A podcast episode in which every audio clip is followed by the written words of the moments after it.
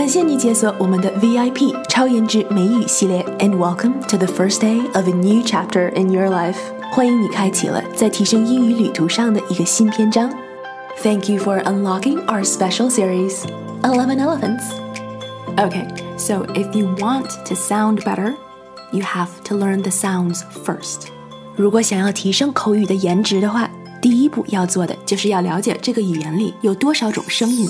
在中国学英语的时候，大家都有学过音标。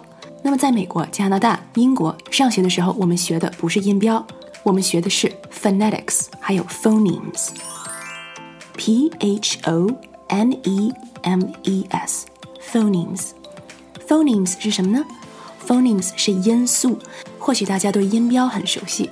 当我们的大环境不是一个母语是英语的环境的时候，用音标学出来的英语 somehow doesn't sound so right。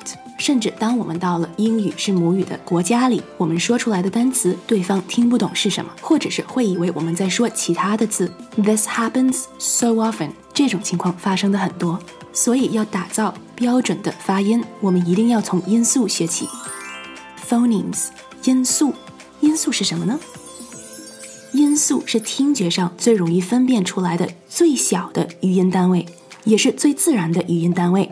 那一般来说，一个汉字的读音就是一个音节，一字一音也是汉字的特点。可是英文里不是这个样子的，英文里有二十六个字母。普遍来说，公认为有四十四个音素。那么根据口音的不同，有些专家认为，在英式英语里有四十五个音素，而美式英语里有四十三个音素。但是基本上大家公认为，在英语里有四十四个音素。讲中文的朋友们，中文里的音素有三十二个。讲到这里，其实大家就应该意识到，如果汉语里面有三十二个音素。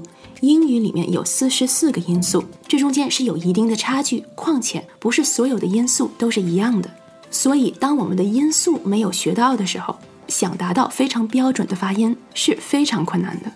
打个比方说，每一个音素是一个颜色，那么如果我们在画画的时候，三十二个音素画出来的画，跟四十四个音素画出来的画，效果是非常不一样的。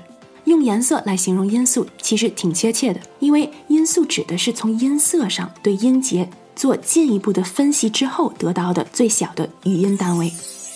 OK，抽象的理论大家可以在网上继续搜索、继续学习。今天首先要达成的共识就是音素非常重要。在西方学英语，我们是从音素开始学的。中文里的音素刚才讲过了，有三十二个，那么分为十个元音和二十二个辅音。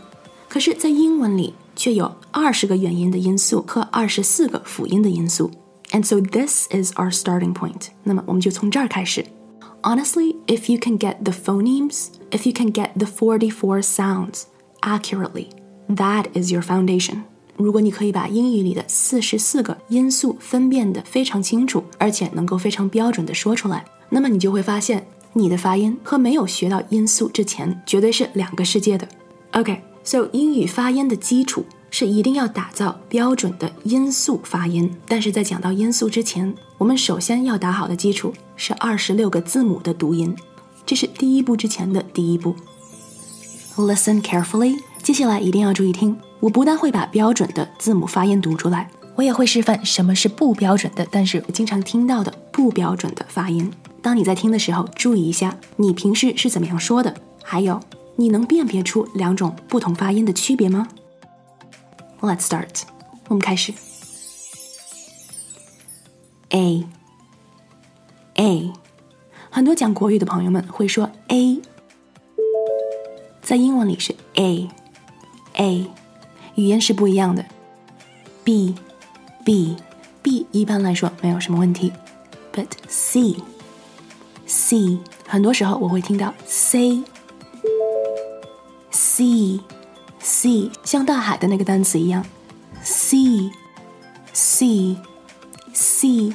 这是一个长元音的音，和大家经常发错的 say a 是一个完全不一样的元音的发音，所以 say 是完全错的。sea，sea，想要提高口语的颜值，我们一定要关注音素的质量，纠正元音发音是一方面。音调、重音、连音，这些都是我们需要练习的。I can show you all of these, and I do exactly that in our new program, Eleven Elephants. 我们的会员专享节目 Eleven Elephants 就是专门帮你打造高颜值美语的。解锁会员，请点击节目叙述栏里的链接。Any questions？有任何问题，请在节目的脸书专业留言。That's facebook.com/slash 西任 Let's talk。哇，找到了，找到了！ We look forward to welcoming you on board.